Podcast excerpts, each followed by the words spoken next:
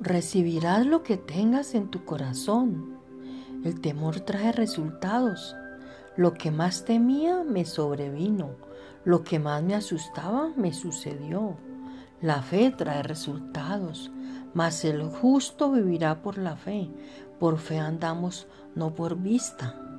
Aprendamos a no ver las cosas que se ven, pues son temporales no mirando nosotros las cosas que se ven, sino las que no se ven, pues las que las cosas que se ven son temporales, pero las que no se ven son eternas.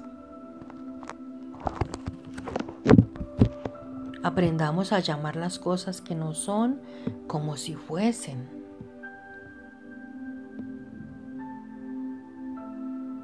Tanto el amor como la fe traen resultados y eso depende de ti y de mí. ¿Qué decides tener en tu corazón?